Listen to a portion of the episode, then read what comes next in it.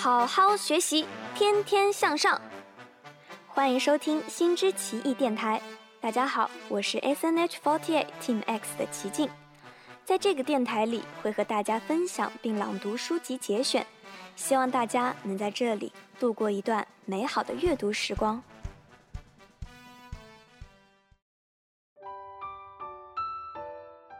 又到了每周五的新知奇异电台时间啦！时间过得真快，转眼已经到第一本书的最后一期内容了。每一期的朗读都让我自己对于书中的内容有了更深的理解和认识，也希望能够带给大家不一样的感受。那话不多说，就进入张嘉佳的《让我留在你身边》最后一期的内容朗读吧。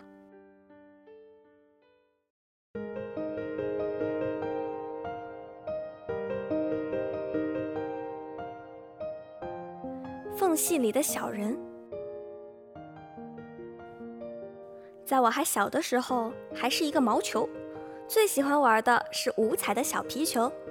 有一天，老爹带着我和小皮球去花园玩，把小皮球一扔，我清清楚楚见到五彩旋转着旋转着，停在挂着红果子的小灌木前面。我就甩着耳朵奔过去，到跟前一瞅，居然不见了。在这短短的几秒钟，我的眼睛离开它不过是眨眼的间隙，可是小皮球就消失得无影无踪。我以为它滚到了黑背埋骨头的土坑里，或者边牧谱曲的大树下。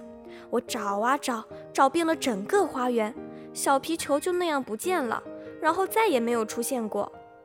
后来老爹给我买了新的五彩小皮球，我依旧喜欢玩。但第一个小皮球失踪的那个下午，一直留在我的脑海，像一层迷雾。老爹跟我说，其实他也经常遇到这种情况：放在手边的剪刀，再去拿却扑了空；永远待在抽屉里的遥控器，再打开只有一层薄灰；皮带、皮筋、指甲刀这些还比较可爱，它们偷偷离开一段时间，又在另一个角落里出现了。经过和其他狗子的探讨。我们严肃地发现，这个现象过于普遍，不能继续无视。这些小小的案件里肯定有个犯人。我们用鼻子在雨后的土地拱，在挂着冰凌的屋檐下猛嗅，爪子刨开可卡妈的杂志、泰迪爹的衣橱。当主人们回家的时候，经常会暴跳如雷。他们只看到撕碎的报纸和海绵乱跳的沙发，他们不知道。其实我们狗子在努力地帮他们找出家里的坏蛋。有一天，可卡尖叫起来，我们冲过去，在厨房的胡椒罐下面看到一个灰扑扑的小人儿，他戴着尖帽子，光着脚，手里紧紧抓住可卡妈的小项链，瞪圆了小眼睛。我们把小人围起来，欢呼着，终于逮到了小偷，我们立了大功。小人却一点都不害怕。他把项链捆在自己身上，得意洋洋，像个王子。我说：“小偷，你为什么要偷东西？”可卡愤怒地问：“你们是不是一个团伙？快交代，你们究竟有多少赃物？”黑贝呲着牙齿，准备从喉咙里喷出低吼，却不小心打了个嗝。小人儿细声细气、不紧不慢地说：“我不是偷，是保管啊。这些东西本来在主人的脑海中。”但是等到有一天，脑海没有他们立足的岛屿，他们就会求我们带他们走。我哈哈大笑说：“骗人！我那么爱小皮球，为什么你们还要偷走它？”小人眨眨眼说：“他怕你长大就会玩腻了，因为被很用力的爱过，所以更怕被遗忘呀。你看你现在都还记得它，但是你不记得另外第二个、第三个小皮球了。”因为害怕被遗忘，所以干脆先消失好了。小人的工作是很繁忙、很伟大的，所以你们这些愚蠢的狗子，赶紧闪开！我们听得一愣一愣的，还觉得很羞愧，仿佛真打扰了人家似的。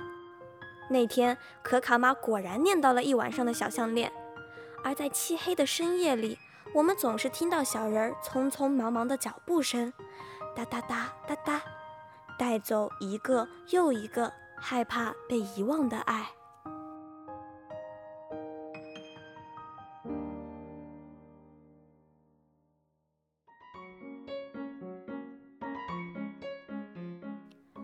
感觉这种事情好像每个人都会遇到，也经常会发生。就是突然要用某个东西的时候，结果却怎么都找不到。等到不用了，某一天它又自己出现了。我一直想不明白为什么会出现这样的状况，明明就在那里的东西，怎么就是找不着了呢？看了这一章才惊觉，啊，好像往往确实是因为它们突然的消失，才会让人特别的在意，像一个魔咒一样，让人疯狂的想要寻找它。这说的何止是小东西啊！人们活着不也经常经历遗忘、失去和寻找吗？当很多人事物的存在对于我们来说变成了一种常态，我们就容易忽略甚至遗忘。这也是所谓的失去后才懂得珍惜吧。所以，我们更应该把握当下生活中的点点滴滴，他们都是有自己的小情绪的哦。顺便，如果以后家里的狗子们翻箱倒柜的搞破坏，说不定是为了帮你找回遗失的那些美好，可别太责怪他们啦。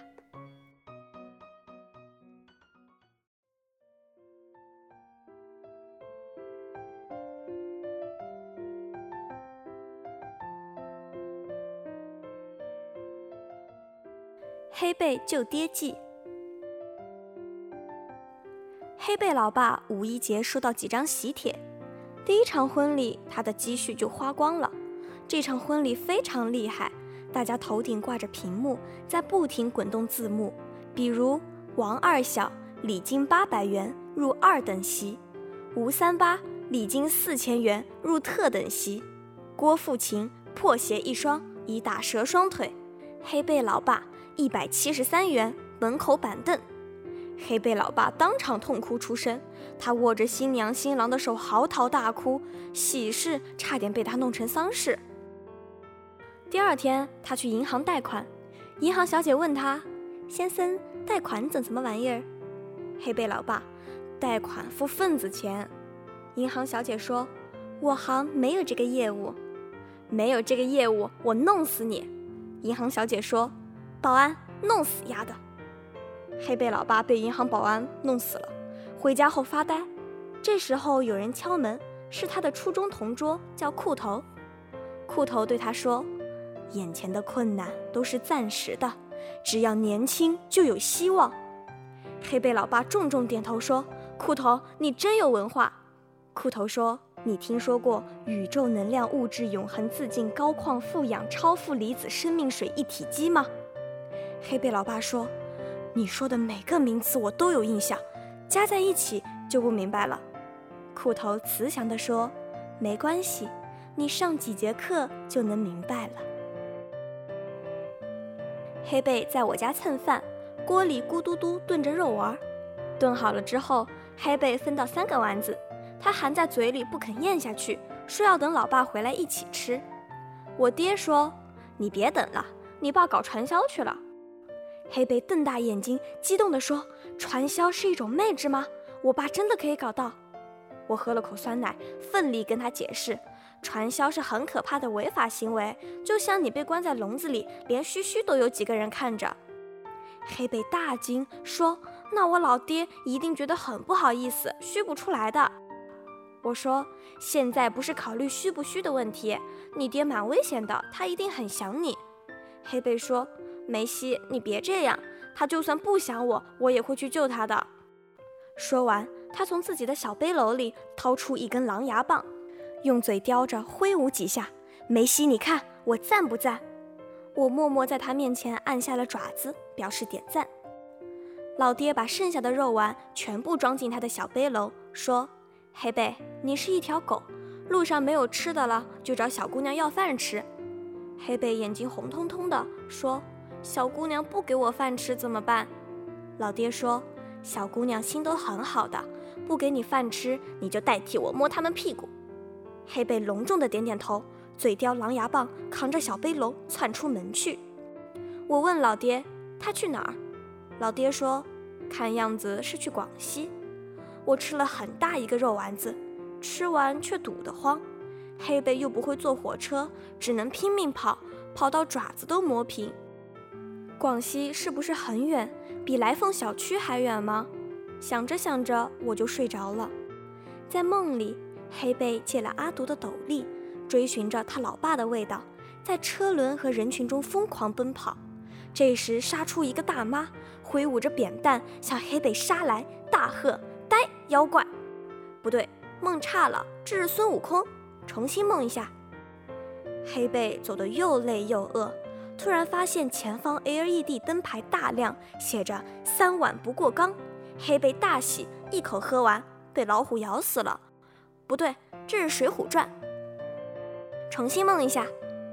黑贝见到了他爸，扑通就给裤头跪下，哭着说：“妖精，放了我爹爹！”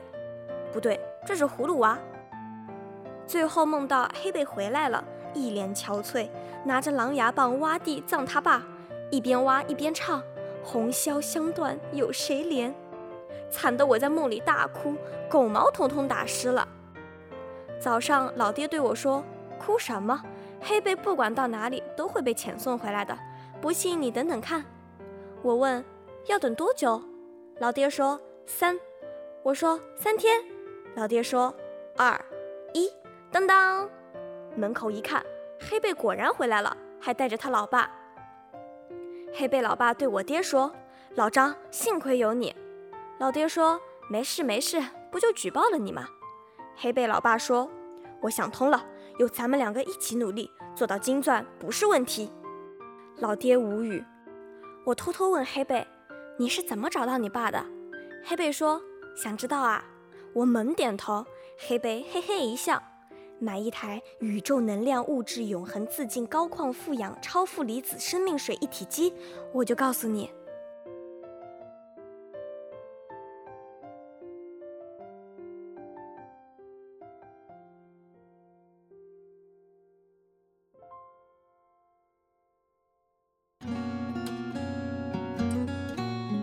相比上一篇带一些童话故事般的可爱，这一章呢又把观众拖回了现实。很多时候，其实狗狗们什么也不懂，但是只要主人们遇到危险了，它们就会不顾一切的去保护主人。很多时候，大家觉得动物们很有灵性，大概也是体现在这种地方吧。它们知道你伤心了，会来舔舔你，抱着你，试图安慰你；知道你饿了没吃的，会把自己的食物留下来与你分享。其实他们不一定知道这样做到底有没有用，他们只知道。要把自己最好的都给你。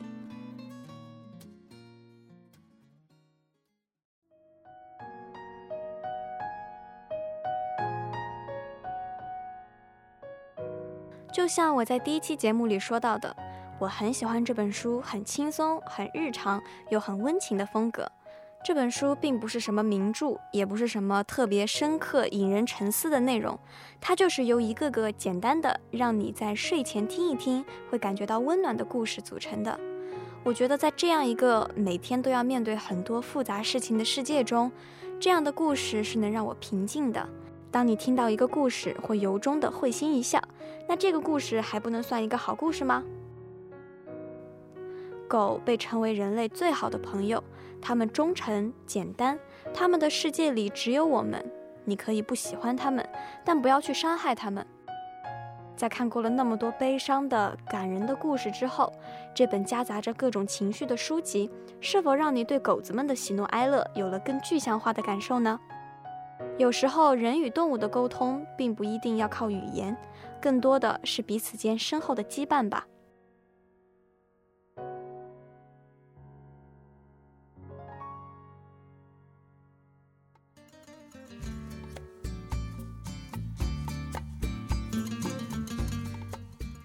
因为大家都有提到彩蛋嘛，所以作为第一本书的结尾，我想跟大家分享一个关于我和宠物的小彩蛋故事。其实我本人是非常非常喜欢猫，对的。然后，然后以前就是小的时候家里养过很多的猫，然后呢，因为我很喜欢猫，所以就喜欢把它带到自己床上睡觉。然后妈妈就很反对这件事情，她觉得宠物还是不要放在床上睡觉比较好。然后呢，我就偷偷的把猫抱到我的床上睡觉，然后，所以到后来就是，久而久之的，我们家的猫养成了在床上睡觉的这样的习惯。然后每一次我妈妈看到它在床上睡觉，都会揍它。所以到后来，我们家这只非常非常聪明的猫咪养成了这样一个习惯，就是在我妈妈不在家的时候，它就会跑到我床上睡觉，然后等到我妈妈回来的时候，那个钥匙开门的声音一响，他立马就听到，然后就跑下了床。所以每次当我妈妈回家的时候，就看到叠好的被子上有一个他睡过的坑。对，大概就是这样一个比较好，让我觉得小的时候觉得非常好笑的一件事情。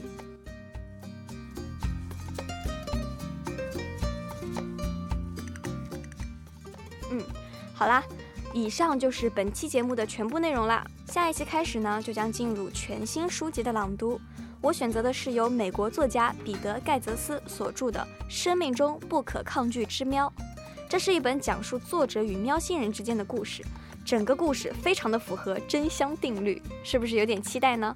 那么就期待下一期内容吧。在这一期节目上线的同时，在口袋四八 APP 以及 Mate 四八小程序的心之奇异专题页中，还会开通粉丝投稿的功能哦。大家可以来投稿，讲述自己与动物之间发生过的故事，也可以写下自己对心爱的宠物们想说的话之类的。